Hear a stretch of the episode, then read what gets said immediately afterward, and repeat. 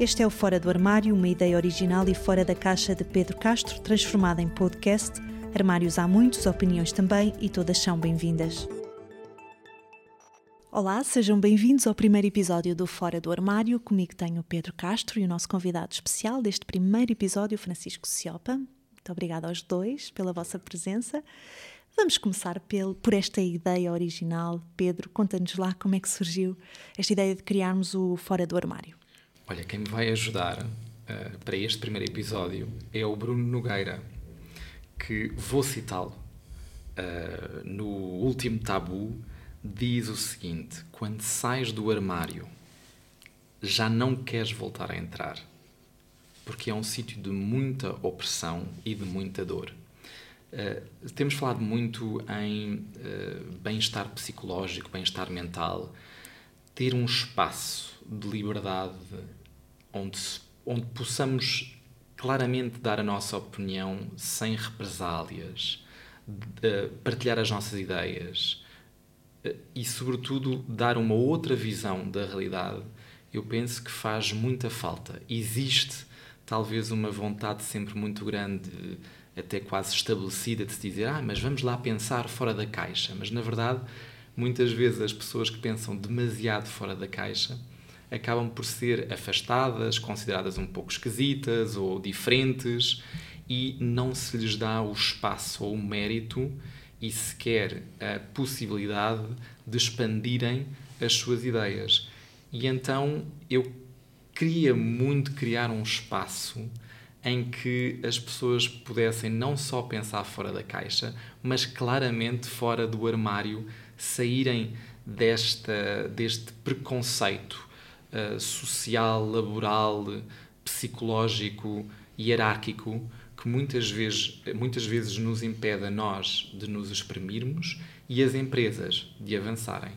E então o Fora do Armário serve para isso mesmo e obrigado à T-News por ter abraçado também este projeto logo desde o início e de estarmos aqui hoje a fazer, a fazer acontecer. É verdade, eh, é preciso contar que nós fizemos algumas reuniões preparatórias até chegar a este conceito. Um, inicialmente não sabíamos se íamos ter um, um, terceiro convidado ou não, e depois achámos que fazia sentido termos uh, um terceiro convidado em todos os episódios, um, e cada episódio falaremos de um tema diferente. É isso mesmo. Não é? Com pessoas fora do armário. Com pessoas fora do armário. Este primeiro episódio é sobre recursos humanos. E o Pedro uh, desafiou-nos, uh, uh, portanto, ele e eu pensarmos em conjunto em alguém que pudesse vir falar sobre este tema. Lá está, uma pessoa que pense fora do armário. E eu pensei logo no Francisco do Francisco Ciopa.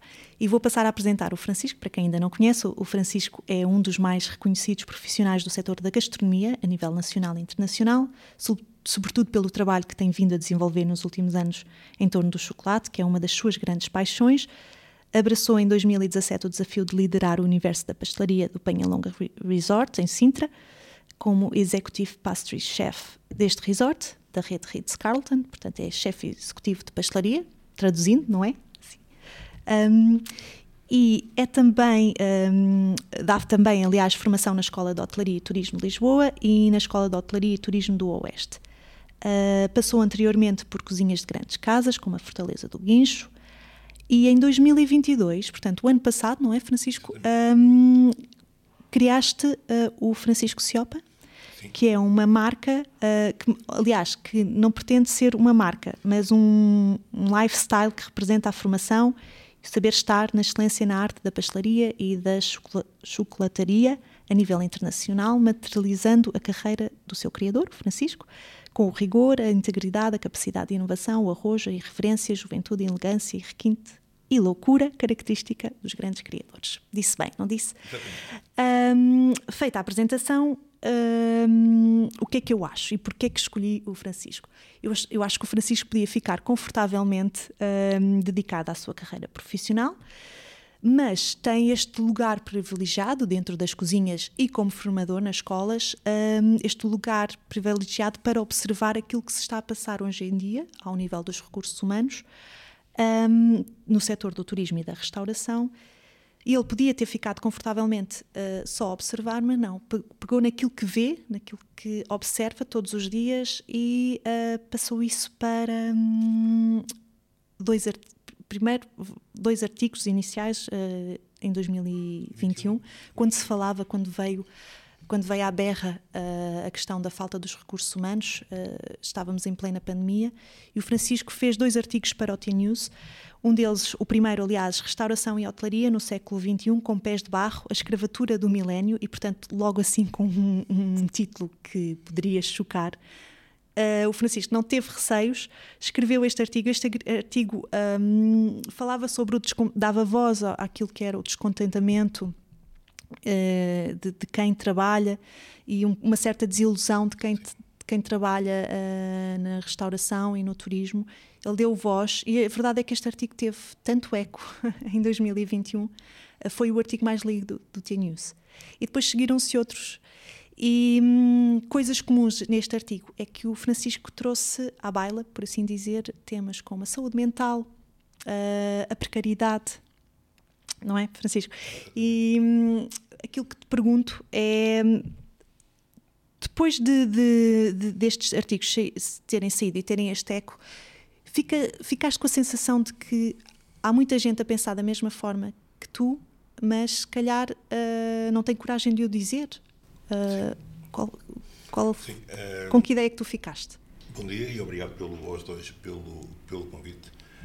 Assim, isto vem de vou assumir um ano, um ano antes, que foi o início do Covid em 2000, 2020, e logo no final do, do Covid, logo no final, logo no início do Covid, logo em, em abril de 2020, tentei fazer uma compilação de, já pensar que o Covid ia durar dois meses ou três, só de, de pessoas que tinham sido uh, uma base de dados de profissionais da área, seja cozinha ou pastelaria ou empregados de mesa também, que tivessem sido afetados pelos des, despedimentos e ter essa base de dados para quando voltássemos no, no verão, se voltássemos, já ter uma base de dados para que todo, porque todos os dias me ligam pessoas a pedir contactos. Ainda hoje, às vezes eu penso que eu sou uma, uma empresa de recursos humanos, porque todos os dias me ligam chefes ou donos de restaurantes. A pedir contactos para recrutar. Para recrutar.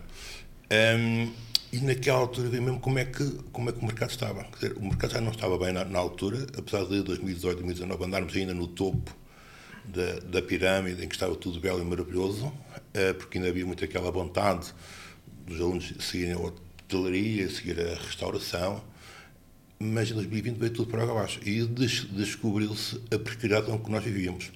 Precariedade que eu já conheço desde 1990, quando eu comecei a trabalhar na área. Aquela parte de, de termos o saco azul, chamado saco que é o, o, o paga metade do ordenado por baixo da mesa, Portanto, estamos a falar de restaurantes que, que prometem, pagam, fornecem o ordenado mínimo com pagamento, mas depois dizem que prometem eh, 500 ou 600 euros em, em, em gorjetas. Essas gorjetas que não são, não são gorjetas que fazem, mas que é um, um pagamento por fora que não é acreditado. E, e notou-se muito porque uh, das grandes, das, do grande número de pessoas necessitadas em 2020 que andaram a pedir nas ruas de Alcântara, nas ruas da da Liberdade, uh, aqueles sacos de ajuda, eram 90% eram pessoas que trabalhavam na área. Não tinha essa noção. Muita gente que trabalhava, muitas pessoas com a vida feita, mas que estavam a viver algo acima das suas possibilidades a nível legais. E isto acontece nos dias de hoje. Okay? 70% dos.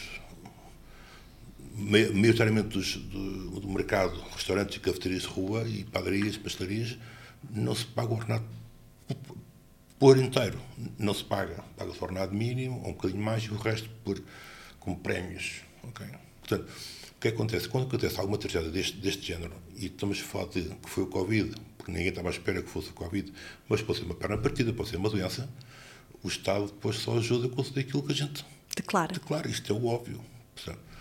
E, e depois senti essa necessidade, após eu ver como é que o mercado tinha necessidade de descrever aquele artigo, foi, como a Karina diz, foi polido mais artigo e não estava à espera que tivesse aquele impacto todo que teve. uh, onde eu sei que rodou as esferas da Arespo, sei que rodou as esferas dos WhatsApps do Turismo de Portugal, sei que rodou por tudo quanto era, era, era sítio, sei que tive boas uh, pessoas a mandarem mensagens em privado, a dar os parabéns pela frontalidade, mas que não tinham essa coragem de fazer uh, frontalmente. Várias opiniões, várias opiniões a dizer que eu não sabia o que é era ser empresário, mentira, eu tive um negócio próprio, faliu, mas, mas, uh, mas sei o que é ser empresário. Agora, se eu, se eu tenho um negócio próprio, eu tenho que fazer as coisas propriamente bem, bem feitas, não é? É, no fundo, esse artigo deu. Um, as pessoas identificaram-se. As pessoas sim. estavam descontentes e estão, e em muitos ainda casos estão, ainda estão, ainda estão. não é? Essa, Cada vez mais. Sim. Um, Pedro, sobre, este, sobre esta questão de. Hum, muita gente pensa, mas depois não é não é não ter coragem às vezes é não também falamos de um mercado pequeno não é uh, e, e, há muita coisa em jogo às vezes não é?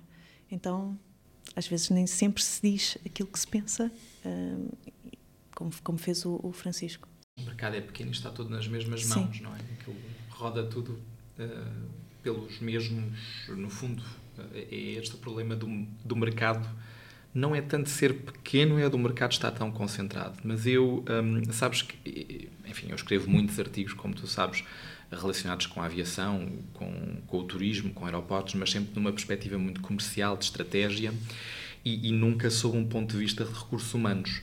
Mas devo-te confessar uma coisa: o, link, o, o post do LinkedIn, e foi um post, não foi um artigo, que eu fiz que mais eco teve, e não estou só a medir o eco em termos de likes, porque também foi foi um que debruçou sobre a questão dos recursos humanos.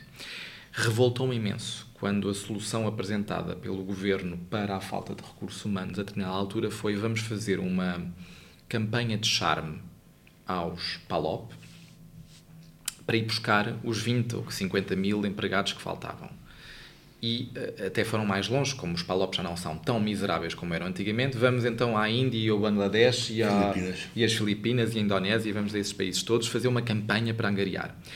E eu achei aquele comportamento de um neocolonialismo que eu acho que já não assistíamos desde o século XVI, XVII, não é? Esta coisa de ir a um sítio Uh, ai, tem ali, uh, e eu vou usar esta expressão sem, em termos, enfim, ir buscar uns africanos à África e pô-los no Brasil porque são muito bons trabalhadores. Isto foi o que nós fizemos lá atrás. E que, enfim, deu o resultado que deu. As pessoas não são mercadoria que se leva de um sítio para o outro e isto ser uma solução de Estado, ou seja, o poder público, perante um problema destes, sair cá para fora e dizer vou fazer isto, vou incentivar isto, é chocante. E foi este o meu tema. Este foi o tema do meu post, foi o choque que isto me causava um, por isto ser afirmado. E qual foi o resultado? Olha, o resultado foi, para já tive muitas pessoas também a nível privado, mas no próprio post a escreverem e a descreverem as suas experiências pessoais, terríveis, devo dizer. Uh, impressionantes. São experiências, não posso dizer surpreendentes, porque eu acho que nós todos mais ou menos já sabemos que isso estava a acontecer, mas quando tens não um número, mas alguém a contar-te a sua história, é diferente. Curiosamente, quem, enfim, estava a defender uh, esta, esta missiva, creio que chamavam assim, uma missiva, uh, uma delegação que ia a estes países, uh, que era a ex-secretária de Estado do Turismo, Rita Marques, envolveu-se no próprio post e também teve ali um, enfim, um momento em que se queria de alguma forma defender. E apercebendo-se que isso era impossível, eu guardo, não estou a citar assim letra por letra, mas foi algo como Bem, estas pessoas acordaram mal dispostas e vieram para aqui despejar a sua história, vou mas é pôr-me a trabalhar. E eu achei essa atitude também, eh, mais uma vez, do poder público, pouco digna. Nós estávamos a ouvir histórias de pessoas que não acordaram mal dispostas. A vida delas é que é um, uma má disposição permanente. E o poder público não está a encontrar as soluções adequadas para isso. E isto francamente, uh, entristeceu-me e acordou-me, uh, despertou-me mais para este problema. Esta questão de, dos recursos humanos, da falta de recursos humanos e de, e não conseguimos atrair uh, talento para o setor do turismo e da restauração era uma questão já existente antes da pandemia, já se falava. Talvez pouco, mas já se falava. Uh, no entanto, a pandemia uh, veio pôr a descoberto o problema, começou a falar-se mais disso. Já dissemos, o Francisco fez estes artigos, foram muito comentados e hum, a questão que eu coloco é: de lá para cá, há alguma mudança, Francisco? Depois, até o próprio governo, como, como falávamos, teve que dar algumas respostas ou tentar dar algumas respostas. Mas há alguma mudança? Ora bem, eh, não há uma mudança significativa que se veja, eh, não, é, não há mudança perfeita, mas já se nota e já se começa a haver algumas mudanças ligeiras. Como, por exemplo, eh, unidades hoteleiras que nunca tinham o banco, o banco, o banco de horas, neste momento já começam a ter um banco de horas, e havia muitas unidades hoteleiras, e em Lisboa, muitos hotéis de luxo que não tinham um banco de horas, já começam a ter. Uh, já começam a pagar as horas, algumas tantas que não eram pagas também. Isso era um dos temas que revoltava uh, os profissionais também, porque se eu tenho um contrato de 40 horas semanais, e isto eu não sou sindicalista, atenção, eu sou contra, um bocadinho contra os sindicatos. O sindicato tem que ser algo completamente afastado do poder, do poder público e os nossos sindicatos estão um bocadinho presos ao poder público, às suas manifestações dos anos 70 ou 80 da, da, velha, da velha senhora. Portanto, há maneira de nós fazermos as coisas de outra maneira e exigirmos os nossos próprios direitos. E esse é um, é um direito nosso. Quer dizer, se me pagam 8, 8 se o restaurante está aberto 12, 12 horas, e o trabalhador trabalha 12, tu tens que receber as 12, as 12 horas, não há outra, não há outra hipótese. Não faz, não faz sentido ser de outra maneira. Ou então paga o ordenado acima da média, que, que não é o caso. Uh, mas já se começa a pagar estas horas. Uh, já dão outras benesses também. Já começa a ter mais algum cuidado no, no, no trato com as pessoas também. Mas não é uma solução de que muda um ano para o outro. Ou seja, é, mesmo os próprios estágios eh, na indústria hoteleira, que eu sempre fui contra os estágios não remunerados. Uh, e deixo aqui um, um alerta para sabermos, miúdos, alunos do, do turismo de Portugal que me estejam a ouvir, que recusem qualquer tipo de estágio não remunerado. É uma ofensa. Uh, o aluno estudou durante dois anos, vai fazer um estágio, tem que ser remunerado. Ou assim, ou assim. Já tive um negócio próprio, também, pequeno, era eu e a minha esposa, e tivemos lá estagiários e sempre pagamos aos estagiários, porque é um dever.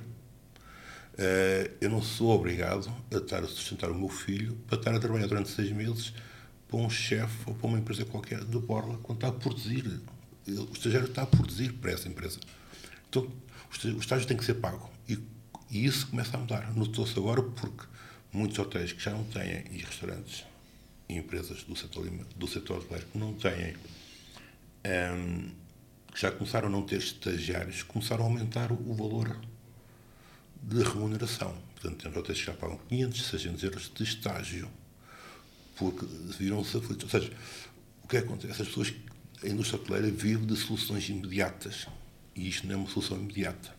Qualquer estagiário que saia de uma unidade hoteleira uh, descontente, quando volta para a escola, vai, vai fazer o relatório ao fazer o relatório, vai dizer a mais de 500 ou 600 alunos que aquele hotel não é bom. Portanto, no próximo ano, aquele hotel não vai ter pessoas para, para trabalhar. Nem, nem profissionais, nem estagiários. E os estagiários vão para outro sítio, onde gostam, e vão depois fomentar que o outro sítio é melhor do que o sítio, que o sítio A é melhor do que o sítio B. Então o sítio B vai, nunca vai ter estagiários porque os alunos deixam lá. Ou seja, isto é um ciclo de dois a três anos no máximo até inverter tudo o que está mal mas temos que partir um momento em que é preciso partir. Oh Pedro, hum, visto de fora, hum, porquê é que tu achas que o setor uh, da hotelaria da restauração não consegue atrair e reter talento neste momento? Olha, eu diria o seguinte, eu acho, e, e ainda bem que dizes visto de fora, eu acho que há anos que a nossa hotelaria e a nossa restauração uh, consegue exportar muito e excelente talento. Porquê é que eu digo isto? Um, eu vivi 12 anos na Suíça e, e dou sempre este exemplo de, de, uma aldeia, enfim, uma aldeia chamada Zermatt, que é perto de Matterhorn, que é um dos pontos mais eh, enfim, visitados na Suíça. Quase toda a gente que trabalha, portanto, é uma aldeia sobretudo turística, vive do turismo. Quase toda a gente que trabalha no turismo nessa aldeia é de Portugal. E, uh, portanto, eu, eu, eu não acho que estejamos forçosamente a perder o nosso talento desta indústria para uma outra indústria ao lado, para uma fábrica, até porque já não temos tecido empresarial ou industrial aqui neste país, portanto, decidiu-se investir tudo no turismo. Uh, então, eu não acho que haja assim um, uma perda do talento para outra coisa mais interessante. O que está a acontecer é que nós não entendemos que estamos num mercado altamente competitivo, sem fronteiras, pelo menos no que toca à Europa. E até vou dar outro exemplo que me chocou. Eu fui à Islândia em 2012, a primeira vez, e estive o ano passado, voltei. E reparei que quase todos os hotéis onde eu fiquei tinham portugueses a trabalhar. Até a senhora da Avis no aeroporto era portuguesa. E eu perguntei, mas o que é que se passou? Como é que há portugueses na Islândia, todos a trabalhar, quase todos no turismo, nas lojas de souvenir? São mais de 3 mil que estão ali a trabalhar. Então, a pergunta é: quando se é físico quântico ou engenheiro aeroespacial, já sabe que aqui não se tem futuro, temos que ir trabalhar, enfim, noutros países. Mas quando se quer trabalhar no turismo, o que está a acontecer é que as pessoas não estão a trabalhar cá, estão a fazer esses trabalhos noutros sítios. São portuguesas, não é? Isto é que eu acho que é, hum, enfim, aqui o grande ponto uh, neste tema é porque é que estas pessoas estão a trabalhar lá fora e a não fazer esses mesmos trabalhos cá num país, aparentemente, em que o turismo é rei e é o nosso petróleo, até se chama assim, não é? Então vamos passar a bola ao Francisco. Porquê? Porquê é que vão. É, é só uma questão remuneratória, porque se paga melhor lá fora? Não só.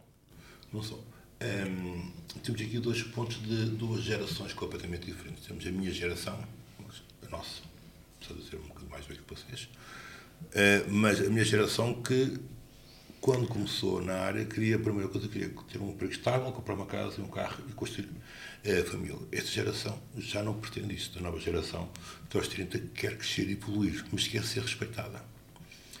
E nós temos um problema cá dentro. Nós temos um problema que quem está neste momento nos cargos de uh, administração dos hotéis é a minha geração que está completamente estável. Como disse há bocadinho, eu podia estar completamente no meu cantinho a ver a banda a passar e não me preocupar com isso. O que acontece? A nova geração quer ser respeitada, quer ser valorizada, quer ter gestão de carreira, quer chegar a uma unidade hoteleira, um restaurante e dizer o teu projeto seguinte é este, daqui a um ano. Daqui a um ano logo vemos. Um exemplo, como é que a Alemanha em 2010 saiu da crise que tinha de uh, empregabilidade, que também a Alemanha também passou por essa crise em 2010, que foi liberalizar o, o, o emprego nós cá em Portugal não contratamos pessoas qualificadas porque são caras. Então contratamos mão de obra. Aliás, esse foi um dos últimos artigos que eu também fiz, que é staff, é mão de obra ou profissionais. Porquê é que chamamos os profissionais de mão de obra? Mão de obra. Mão de obra. Eu não sou mão de obra de ninguém, eu sou profissional que trabalha para uma empresa. Eu não sou mão de obra. Nem o Pedro é, nem a Karen, nem ninguém é. Não podemos, não podemos dar-nos ao luxo de nos tratarem assim. Eu não me deixo que me tratem assim. E nem ninguém pode deixar, deixar de como mão de obra. E o que é que a Alemanha fez? A Alemanha liberalizou os despedimentos. Ou seja, uh, em Portugal, nós temos um problema que é. Uh, isto também depende um pouco como eu faço as minhas próprias contratações. Por exemplo, uh, eu faço três tipos de entrevistas até chegar à pessoa que eu quero. Faço a primeira é a entrevista, aquela notícia formal, que a pessoa vai lá, eu, eu faço tudo o que o chefe quiser, já não tenho problemas com folga, aquela conversa que toda a gente sabe. Depois eu digo à pessoa para a pessoa vai fazer um dia à, à experiência. Não é pela receita em si, é pelo que vai fazer. É se se casa com a equipa, se se dá bem com a equipa. E tem que haver uma, uma comunhão dos dois lados. Se a pessoa não gostar, não fica. Se a equipa não gostar, a pessoa também não fica. E isto que nós nos esquecemos cá em Portugal. Se eu faço um contrato de um ano com um empregado para um objetivo, eu sou obrigado a ficar com ele durante um ano, porque senão tenho que pagar o contrato todo até o final do ano. Mas o empregado pode chegar, eu não gosto disto, eu vou embora porque outro me oferece mais dinheiro. E o empregado vai-se embora. Está mal. Quando se começar a, tratar, a, a liberalizar o, o, o mercado de trabalho em que o funcionário se, se despedir antes do tempo do, do contrato e se for um empregado com algumas funções eh, mais importantes, que também tenha que um, ehm, indemnizar a entidade patronal pelo caso de estar a romper o contrato, as coisas se calhar mudam. Mas tem que haver mais uh, uma comunhão de parte a parte, porque nem só, a entidade, nem só a entidade patronal é responsável neste caso. O funcionário, o empregado, o empregado também é responsável neste caso também. Então, uh, no, no, fundo, é um conjunto de fatores, sim, não é? Sim. Portanto, são motivações diferentes que hoje em dia uma geração, esta geração tem, um, eh, juntamente com o que acabaste de dizer, uh, de, de, das leis laborais sim. também não serem assim tão flexíveis. Não, uma humanidade clara não quer uma, uma, pessoa que mande ou que tenha opiniões. Por exemplo, eu lidero a minha equipa com ideias. Quem der a melhor ideia é que avança. Não é, eu não sou aquele tipo de líder que é yes, chefe. Não. Portanto, pressa, estou a, a lavar pratos e a lavar louça como estou a ajudar a minha equipa. Vamos fazer um, um doce novo. Estás chamamos, certo, chamamos a todos, chamamos a todos, e toda a gente dá ideias e constrói-se coisas, porque um team building, não, não faço nada assim, sou eu. Okay? Um, isso é outro dos problemas também dos nossos chefes em Portugal. É, é só o chefe que sou, é o chefe. O chefe não cria nada, é a equipa que cria. Isto é, é preciso desmistificar as coisas uma vez por todas. Não é o chefe A, B ou C, com a estrela Michelin, que criou a carta. Não, o chefe dá a cara. Quem cria é o, é o subchefe e o cozinheiro que estão por trás que criam os pratos.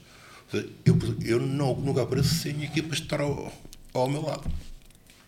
Portanto, é, isto para dizer o quê? Que o mercado tem que ser mais liberalizado, que as pessoas têm que ser responsabilizadas. Sim. Se eu contrato uma pessoa qualificada para uma função, tem que ser bem remunerada, mas essa pessoa tem que dar tudo.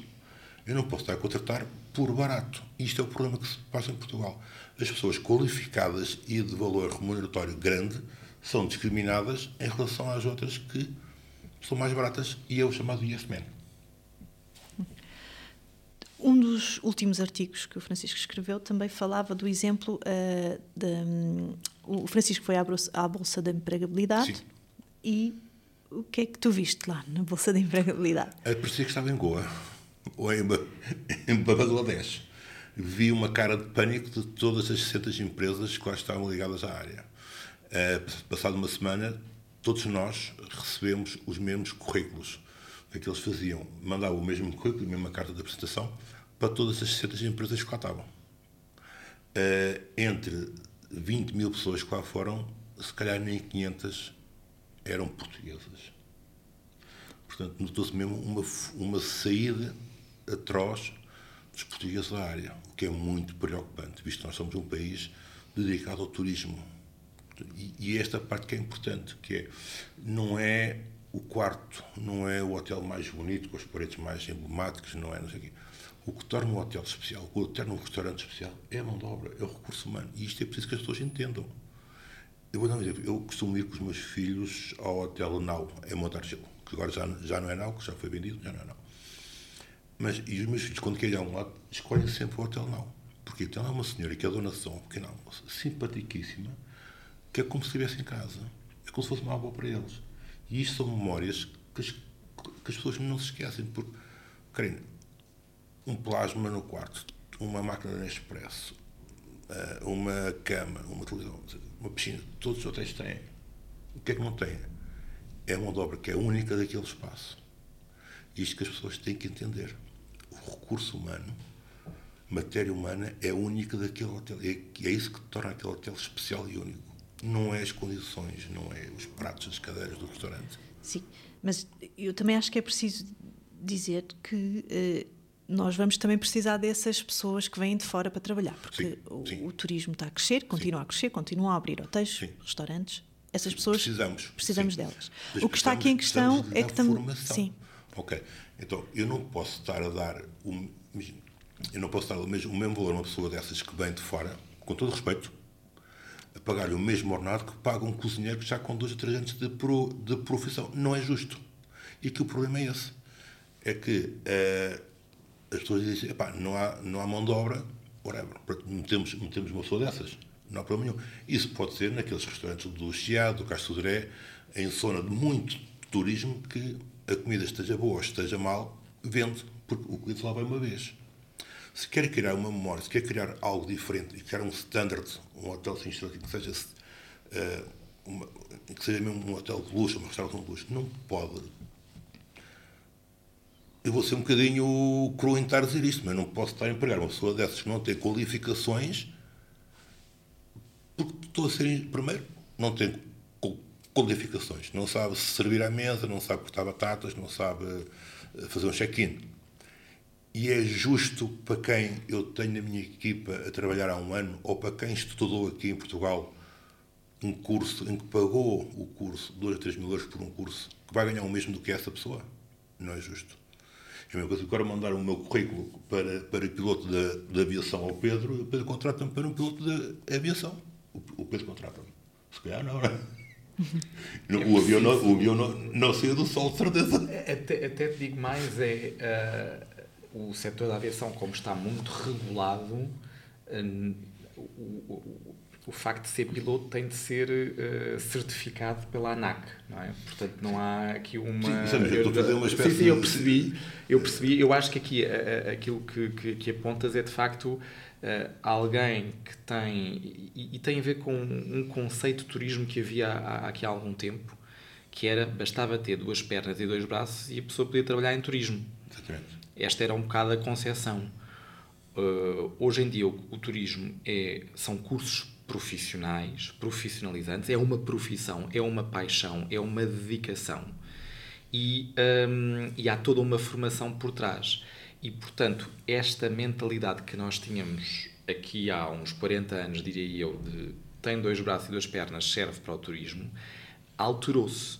E, de facto, não é justo alguém que uh, estude e seja formada ou que tenha experiência no setor, uh, seja, uh, eu não sei, enfim, em termos de condições, certamente que não, não é? Não, não pode ter as mesmas condições de outro, outra pessoa que só tem dois braços e duas pernas, independentemente do sítio uh, de, onde, de onde vem, não é? Eu acho que aqui o, o ponto fundamental é qual é a formação, que caminho é que nós fizemos no turismo. Fizemos claramente um caminho profissionalizante. Eu dei há pouco o exemplo da, da, da, Suíça e não foi por acaso. A Suíça é conhecida por ter uma das escolas hotelarias, de hotelaria mais reputadas no mundo inteiro e por isso é que também o turismo na Suíça tem aquela qualidade que vem dessa formação e dessa dedicação do poder público àquele setor mas depois também em termos profissionais contratam-se, como o Francisco está a dizer e bem, um, contratam-se os melhores e fornecem-se condições de vida uh, que são, enfim, dignas para aquilo que a pessoa estudou e trabalha. Portanto, eu acho que isso, esse é o ponto, não é? Mais do que saber se agora as pessoas vêm de Goa, vêm não sei até podem vir de Goa se, tiveram, se fizeram a escola da, da, da hotelaria na Suíça, está ótimo. Não tem a ver é? com a pessoa é isso, vem, Exatamente, era, era esse a ponto. Qualificação. A qualificação profissional. Exatamente. No, mesmo no primeiro artigo, quando eu fomentei que não íamos notar, íamos notar muitas, uh, íamos notar muitas dificuldades é em 2023 ou 2024, quando eu referi isso no primeiro artigo, e, e vamos notar isso porque isso tem a ver com os alunos, a falta de alunos das escolas do turismo. Inclusive eu dou aulas também. Eh, enquanto que tínhamos, se calhar, turmas de 20 ou 30 alunos e imensos alunos a sair para o mercado de trabalho. E vamos fazer aqui um, um exercício. Este ano, supostamente, vai abrir mais 100 novos hotéis em Portugal. Se 100 novos hotéis empregar 10 cozinheiros, são mil, mil cozinheiros novos que vai haver, se necessário, em Portugal. Se saírem 500 de, das, se saírem 500 das escolas do turismo de Portugal, que são 12, saem 500. Desses 500, se 350 seguirem a área, ficou a faltar 600. Isto num ano, num ano. Sendo que o curso é de um ano e meio. Portanto, isto vai ser uma bola, uma bola de neve. imagina o que é que está a acontecer. Uh, turmas que eu tinha de, de curso de gestão de produção de pastelhão, tínhamos 20 ou 25 alunos, estão a ser 15 e 10 de momento. De cozinha estão a ser 10. Empregados de mesa não há, não abre. Na escola de óbitos abriu um curso com 5 alunos. 5 alunos para gestão, gestão de bebida, uh, restauração de bebidas. Portanto, não há. Não há. Isto vai demorar a formar novamente. Então, o que é que é preciso fazer rapidamente para inverter este ciclo? Rapidamente, uh, não se consegue fazer nada rapidamente, porque isso tem sido o nosso, o nosso erro a vida inteira. Mas uh, é preciso mudar a mentalidade com que a gente mostra e valorizamos as pessoas. As pessoas têm que ser respeitadas. E respeitadas têm que ser respeitadas a nível de ideias. Temos que ouvir as pessoas, os nossos colaboradores, as nossas pessoas. Não podemos estar a perder. Uh, a pessoa, quando não se sente-se bem, vai-se embora, é um facto.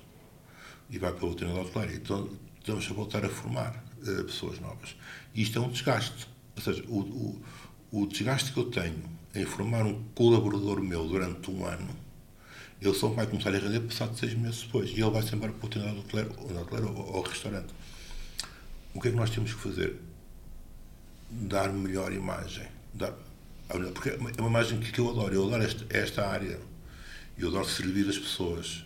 E foi como aquilo que eu escrevi. No final, nós temos que ter alegria em irmos para o mercado de trabalho, para o nosso, o nosso local de trabalho e passar essa alegria aos profissionais. Portanto, às vezes a coisa mais simples é os próprios senhores de, diretores não fazerem barulho, deixar os, os colaboradores estarem a fazer o seu, o seu trabalho. Bem, bem feito. E uh, recompensar quem realmente faz trabalho bem feito e quem realmente é competente. E só assim é que a gente consegue. Porque eu não vou conseguir uh, crescer se tenho alguém à minha frente que não é competente e que cresce porque é o yes. Enquanto que eu, que sou aquele que uh, se manifesta e que dá opiniões contrárias, vou sempre ficando para trás e sendo preterido em relação a outros. Portanto, uh, isto, é um, isto é um fator, isto não, não, se, não se consegue resolver. O que é que se consegue resolver? Turismo Portugal também tem uma certa cota parte nisto. É preciso uh, perdermos, pensarmos que não estamos neste momento a formar em condições. Há que mudar, estamos a formar ainda em bases do século, do século não, dos anos 20, dos anos, 20, do, anos 80 e 90. Esta geração é uma geração nova, completamente nova. Então, temos que lhe dar asas. Esta geração pensa, eu dou aulas e eu dou aulas de maneira diferente dos outros formadores. Eu ponho-os a pensar, porque eles precisam de pensar. Um, e, e, nós temos que uh, ouvir as pessoas. Acho que esse é o ponto principal, é as pessoas ouvirem quem está no, nas jornadas hoteleiras, quem está na área, quem está a perceber as dificuldades, quem está na op operação. E é essa. Ora, uh, se trabalha 12 horas, tem que pagar as 12, as 12 horas. É um facto, não vale a pena. Neste momento, neste momento, o que está a passar é quem oferecer melhores condições é que vai ter os melhores funcionários. Isto é, isto é uma letra que já escrevi no segundo ou no terceiro artigo, que foi quem oferecer as melhores condições de trabalho. Já não estou a falar de a remuneração. Estou a falar de condições, de uh, respeito, ter uma hora para almoçar, ter uma hora para jantar. Porque quem trabalha nesta área sabe que não tem uma hora para almoçar uma hora para jantar. Não tem. Já está a mudar, ok? Não, não, estou, aqui, não estou a dizer que toda a indústria hoteleira é assim, mas 50% ainda é assim. 50% ainda é assim. E enquanto não for 100% da maneira correta, nós não nos podemos calar. Nós temos uma rubrica no T-News que iniciámos o ano passado, que são os jovens lá fora. Então, nós um, entrevistamos jovens que estão ou em programas de formação, ou estão mesmo ou em estágios um, em hotelaria, lá fora, em vários países. E, de facto, o que eu noto, e uma coisa que é comum, é que eles não falam apenas de, da remuneração, eles falam em outras coisas como autonomia. Nós em Portugal não, nos, uh, não temos autonomia, as nossas ideias não são ouvidas e isso nesta geração é muito importante. E outra coisa é a progressão, eles terem um, perspectivas de, de, progredirem e progredirem até relativamente um, rápido. Que isso acontece Sim. lá fora, aqui não. Se você disser assim, uh, Karina é diretora de um departamento de hotel e vai encontrar uma pessoa e diz, olha, eu daqui a dois anos, tu vou-te contratar para isto, mas daqui a dois anos eu quero ter-te aqui. E pode ter certeza que essa pessoa, num ano ou num ano e meio, chegou mais do que aquilo que a Karina pediu. Só que isso é preciso coragem para isso. É preciso um diretor ter a coragem daquilo que é para fazer uma coisa dessas.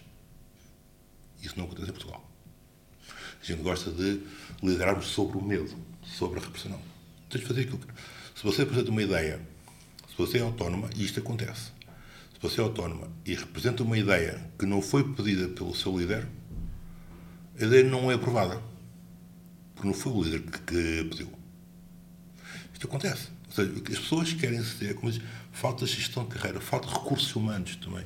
Falta uma política de recursos humanos. A maior parte dos, neste momento, dos hotéis que têm recursos humanos não são recursos humanos, não é um departamento de recursos humanos, é um departamento de gestão de recursos humanos. Da, Onde fi, assinam, da de pagamento, não é? é assina o seu contrato, assina a redução do contrato e leva chega ao final do mês. Não. Se lá fazer uma queixa, é, é, é, não há uma gestão, não há um ouvir as pessoas. Porque as pessoas, enquanto que antes as pessoas calavam-se, os jovens agora querem se manifestar e querem ter voz, querem dar essa voz, querem dar uso a essa voz. Okay? Eu, por exemplo, eu sou chefe executivo daquele hotel, da parte da pastaria. Mas toda a gente sabe quem são os meus braços direitos. Porque eu dou liberdade para isso. As pessoas parecem. Uh, não sou provavelmente um exemplo, também tenho imensos erros e imensas falhas. E eu reconheço os meus erros e as minhas falhas. Eu vou dar um exemplo. Eu, ano passado, tive o grupo do grupo, uh, a direção, o grupo, a direção do grupo Barrique Calebo a nível global, a fazer o jantar de, de apresentação. Barrique Calebo é uma marca de chocolates, da qual sou embaixador também. E fizeram esse jantar onde vieram 20 pessoas do mundo inteiro. Uh, e foi a minha equipa, dos, dos quatro restaurantes, dos três restaurantes que estavam Michelin, mais uma outra pessoa, que foram apresentar os experimentos que nós fizemos. Eu tipo fora. E aquilo para eles, eu gostei muito da tua atitude. Isso acontece em Portugal? Não. Não acontece. E uma das coisas que o Pedro ainda fala sobre a Islândia, eu estive na Noruega em 2014, uh, ah, durante seis meses a fazer uma consulta em, em e uma das coisas que eu adorei, adorei lá foi a, a, parte hierárquica que eles têm. Eles não trabalham sobre como nós, que é a hierarquia piramidal. Eles trabalham sobre uma hierarquia em forma circular, onde toda a gente é diretor, toda a gente é copeiro, por exemplo. Toda a gente é igual, não há títulos. E as pessoas, às vezes, aqui. Eu no dia fui, tive lá uma senhora que foi lá fazer uma, uma entrevista, uh, porque precisava encontrar uma pessoa para, para o para o hotel onde eu, onde, eu, onde eu trabalho. E ela ficou um bocado abismada, porque ela já trabalha como, como subchefe, de eu ter pessoas que estão lá há seis meses, há um ano, a fazer encomendas. Fazer o trabalho que era de um, de um chefe, supostamente. E, mas, mas eu, eu, não percebo como é que isso é possível. É possível que tenha confiança na pessoa que está a fazer e se ela for, eu estou cá porque eu, eu sou professor dela. Este exemplo da Noruega uh, fez-me pensar noutra coisa completamente diferente. Uh, nós estamos aqui a tocar um aspecto cultural também, que é se encontrares a rainha da Noruega na rua, vais uh, dizer a senhora rainha ou rainha e vais tratá-la por tu, porque não há outra forma em, em norueguês de tratar a pessoa, não é? Acho que aqui o, o Francisco tocou um aspecto cultural que cabe a cada líder no fundo, melhorar. E há vários cursos de atualização, de uh, autoajuda, de mentoria que pode ajudar. Uh, e não é, para isso não é preciso o Estado. É preciso haver uma vontade da liderança, uma vontade dos acionistas de uh, atualizarem as suas, os seus líderes e as pessoas que estão nestes cargos para lidarem melhor com uh, a nova geração e com aquilo que parece ser um novo, um novo espírito de liderança. Portanto, esta parte cultural que o Francisco está a mencionar aqui, eu acho que essa é a parte que menos nós podemos atribuir aos poderes públicos, a não ser que talvez também haja aqui uma necessidade de atualizar própria, o próprio sistema educativo. Mas há aí trabalho a ser feito pelos próprios empresários, não é? Um... Eu, eu queria que uh, fizesse um, um, um, paralelismo com a aviação, que é a tua praia, o setor aviação é a tua praia. Nós vamos olhar para a aviação e as profissões na aviação são altamente valorizadas. Os pilotos, o, mesmo um, um tripulante de cabine, uh, comparativamente a um empregado de mesa. É uma, é, pode já não ser assim, mas era assim, era atraente, era, as pessoas queriam essa profissão. Eu vou dar aqui três Sim. exemplos diferentes, Karina. Na Índia, para ser um comissário de bordo, é preciso saber escrever e ler. Só com esse critério já eliminaste uma grande parte da população. Para além disso, é preciso falar, para além do idioma local, a Índia tem cerca de 300 idiomas, é preciso saber falar e escrever bem inglês. Já eliminaste uma outra grande parte da população. Ou seja, na Índia, a profissão de comissário de bordo acaba por ser uma profissão elitista devido ao contexto socioeconómico e cultural da Índia. Vou dar um exemplo radicalmente oposto. Voltando à Suíça. O trabalho uh, moderno de uh, comissário de bordo na Suíça é um trabalho altamente flexível, porque quem está predisposto a fazê-lo são, na sua maioria, estudantes que querem conciliar estudos com uma atividade remuneratória. Se tu fores avaliar em termos de remuneração, na Suíça, ser comissário de bordo é das profissões mais mal pagas. É melhor ser-se empregado de mesa num restaurante digamos, em termos remuneratórios, do que ser uh, comissário de bordo. Aqui em Portugal, nós estamos a algures entre a Índia e a Suíça. O que é que eu quero dizer com isto? É um trabalho, uh, sobretudo no passado, que requeria algum elitismo que não existia.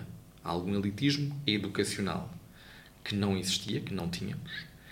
E ao mesmo tempo, nos dias de hoje, eu tenho colegas meus da minha faculdade de Direito que, por opção, são comissários de bordo porque recebem bem ou até muito bem para o estilo de vida que têm. Voltamos aqui ao ponto que o Francisco estava a, a, a falar. As pessoas sentem-se bem remuneradas para aquilo que estão a fazer e aquilo que estão a fazer permite-lhes ter um estilo de vida que lhes agrada. Esta eu creio que é a realidade da aviação no ar. Já bem diferente é a situação terra. em terra, em que tens uh, outro tipo de salários, claramente mais baixos, e tens um estilo de vida que não é, enfim, nem de perto nem de longe aquilo que é o estilo de vida do ar. E aí nós estamos a notar, por isso é que os concursos quando abrem concurso, até tivemos agora recentemente um aberto pela TAP, e a TAP não tem problemas em recrutar comissários de bordo. Já diferente é a questão dos, dos pilotos, por uma questão de carreira, não é? E por uma questão de perspectiva da companhia aérea. Mas não temos, não, não vivemos esse mesmo problema. Isto é muito diferente noutros países. Esta flexibilização aqui que o Francisco também estava a falar, eu lembro perfeitamente disso, olha, como se fosse ontem. Entro no, no meu voo Zurique-Tel Aviv, e de repente tenho a minha dentista a ser comissária de bordo. Eu, eu, eu até fiquei assim, mas o que é que está aqui a fazer comissária de bordo na Suíça, agora no meu voo para Tel Aviv? E ela disse-me, ah, quando eu era jovem, e repara que ela já não era jovem, estou a contar um episódio de 2006 por aí, 2009. Um, quando era nova, eh, estudei e ao mesmo tempo eh, fui hospedeira de bordo e nunca quis deixar de ser hospedeira de bordo. Então, faço dois voos por mês. E é a pessoa mais feliz porque naqueles dois dias é, é algo que claramente ela gostou muito de fazer, não queria fazer todos os dias. A verdade, o que ela queria fazer todos os dias era ser dentista, mas não queria deixar por vários motivos, seja porque, eh, enfim, permite-lhe sair um bocadinho e ver outra coisa, ou fazer um outro trabalho completamente diferente. O que eu achei fantástico nisso não é tanto a vontade que ela tem, porque isso eu creio que nós todos temos vontade de ser alguma coisa durante um dia e pronto, mas é sobretudo a flexibilidade daquela empresa de conseguir encaixar uma pessoa duas vezes por mês para fazer um voo. Certo. Isto é fantástico. Mas isto tem mais que ver. Claro, tem a ver com a flexibilização da lei laboral que o Francisco estava a falar, mas tem que ver com a própria cultura da empresa. Uh, eu, aqui em Portugal, faço alguns trabalhos e fiz Voltamos alguns trabalhos. Voltamos à cultura de, de Portugal, não é? Exatamente. Como Quem, é que olhamos para o trabalho? Como é que olhamos para o trabalho e como é que olhamos estas pessoas uh, que querem participar, mas que o querem fazer de forma diferente. Como é que as encaixamos nas nossas organizações, nas nossas estruturas? Porque é disto que estamos a falar. Este conceito muito mais moderno, muito mais cooperante e respeitador. As pessoas têm que sentir que aquilo que estão a produzir não só lhes dá prazer eh, por ser uma vocação, mas também que recebem em troca aquilo que lhes permite ter o estilo de vida que desejam. É. Calculo, Francisco, nós ainda não estamos nesse ponto. Não. não estamos, para lá caminhamos, mas não é nos próximos 10 anos que isso vai acontecer. Nós estamos a terminar e eu, a pergunta que vos faço, antes mesmo da última, eh, é qual era ou qual é a probabilidade de recomendarem uma profissão no setor do turismo a alguém que vos é próximo? Da minha parte é 100% porque eu adoro a área. Eu adoro servir as pessoas. Mas isso é um.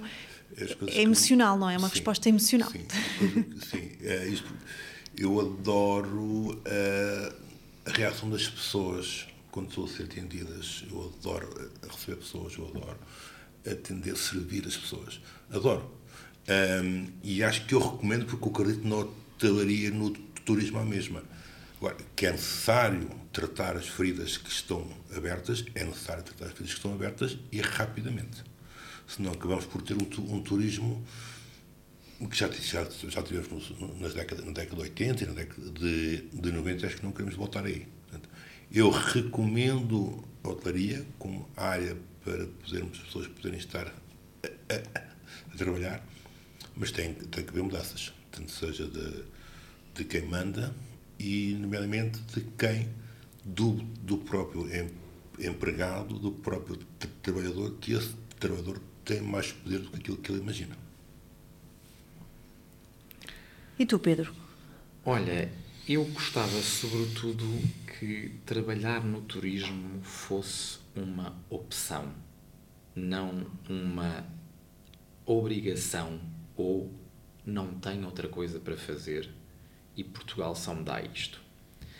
Uh, porque, contrariamente a profissões que estão uh, acreditadas, por exemplo, uh, Karina, para estares aqui enquanto jornalista, tens de ter um, uma acreditação como jornalista. Para teres essa acreditação enquanto jornalista, tiveste que fazer um curso de jornalismo. Enfim, há todo um percurso e há profissões que elas estão, por natureza, por mais que eu acorde hoje e que queira ser jornalista, não posso ou seja, no caso do turismo, às vezes é fácil a pessoa ceder ao facilitismo. Tenho duas pernas e duas mãos, posso fazer turismo. Então, não consigo recomendar em teoria, consigo sim identificar um perfil que se ajuste ao turismo. E temos, enquanto destino, tudo a ganhar se quem trabalha no turismo o faça por paixão, como estava aqui o Francisco a, a dizer. Nós... Só, um pequeno à parte. Sim. Um, nós estamos a notar uma diferença nos últimos anos, que é aquele turismo, turismo de massas uh, está aos poucos a perder interesse junto dos próprios das pessoas que nos vêm ver. Uh, cada vez se nota mais o pequeno, o pequeno turismo, alojamento local, alojamento local, turismo rural, as pequenas boutiques, hotéis com 30, 40 quartos, que são mais caros eh, mas que tem as melhores pessoas mais qualificadas. O que é que isto quer dizer? Como o Pedro falou sobre para ser comissário de bordo na Índia bastava falar inglês e saber ler e escrever. Em muitos sítios em Portugal, nos hotéis, acontece isso. Isso porquê? Porque se nivela a bitola por baixo. Ou seja, eu, para encher, eu quero encher o hotel. Porque depois muitos dos, uh, dos gestores que estão à frente dos hotéis querem números e têm prémios. Esse é um, é um, um problema que às vezes muitas unidades hoteleiras têm que, para, baixar, para pagar ordenados baixos de salários, oferecem prémios anuais. O prémio anual é o quê? É poupar. Então, poupar onde é que, onde é que acordam? No staff. Não é formar staff. Porque se fizéssemos o exercício ao contrário, eu vou contratar as pessoas mais qualificadas que vão ajudar a ganhar mais dinheiro ainda. Não. Então eu vou contratar pessoas menos qualificadas que é para pagar menos. Então depois baixamos o preço dos quartos, porque, pronto, e depois tem uma bola de neve. Enquanto que no turismo, nos pequenos alojamentos, nos pequenos turismos rurais, nos pequenos boutique hotéis, cada vez os preços são mais caros. Estão quase sempre escutados e o pessoal é mais qualificado nessas unidades hoteleiras. Nestes episódios uh, do Fora do Armário, em cada um deles, nós vamos pedir sempre no final uma mensagem um, do nosso convidado. E neste caso, o desafio, Francisco, é passar uma mensagem, embora uh, ao longo deste episódio tiveste sempre a passar mensagens, uhum. mas agora uma mensagem final para os empregadores e depois para os colaboradores. Bem, para os empregadores é preciso uh, que, se, que se sentem ponham a mão na cabeça e pensem o que é que pode mudar para esta indústria existir ainda nos próximos anos.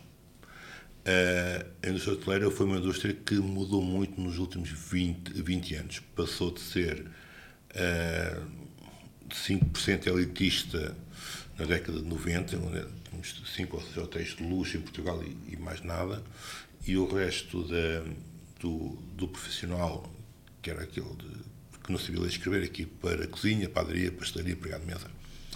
Uh, mas a mensagem que eu quero passar para não, para não perder é reúnam-se e entendam onde é que podemos melhorar a nossa indústria hoteleira.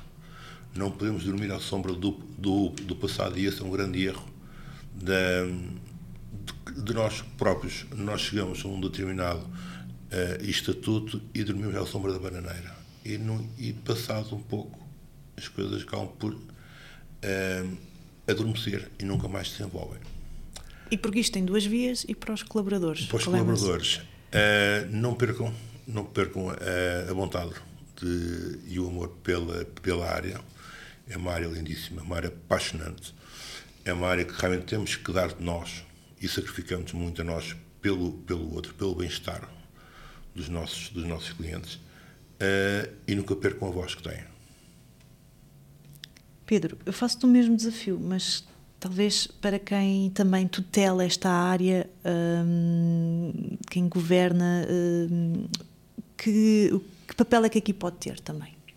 Olha, em primeiro lugar, acabarem com as soluções neocolonialistas, não é? De irem não sei onde, porem as pessoas num barco e mandarem-nas para outro continente só porque convém. Isto não é solução. Nós estamos a falar de talentos. Se, se quiserem ir à procura de talento, noutras paragens, é, é uma política, mas acaba por ser uma política de nicho. Uh, portanto, em primeiro lugar, isso.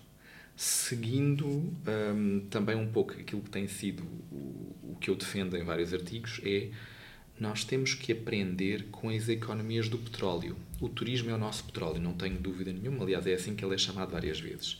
Mas o que é que as economias do petróleo estão a fazer? A diversificar. Eu sei que existe aqui, até ao nível europeu, e falando na, também na política pública europeia, eh, uma vontade de transformar Portugal na República Dominicana da Europa. Não é na Califórnia ou na Flórida, isso é para, para romantizar. Porque a Califórnia depois tem uh, a parte do Hollywood, que nós conhecemos, não é? tem a parte toda Silicon Valley, portanto tem outras indústrias, tem agricultura. Uh, Portanto, Portugal não é isso. Portugal é a República Dominicana. Então, nós temos que.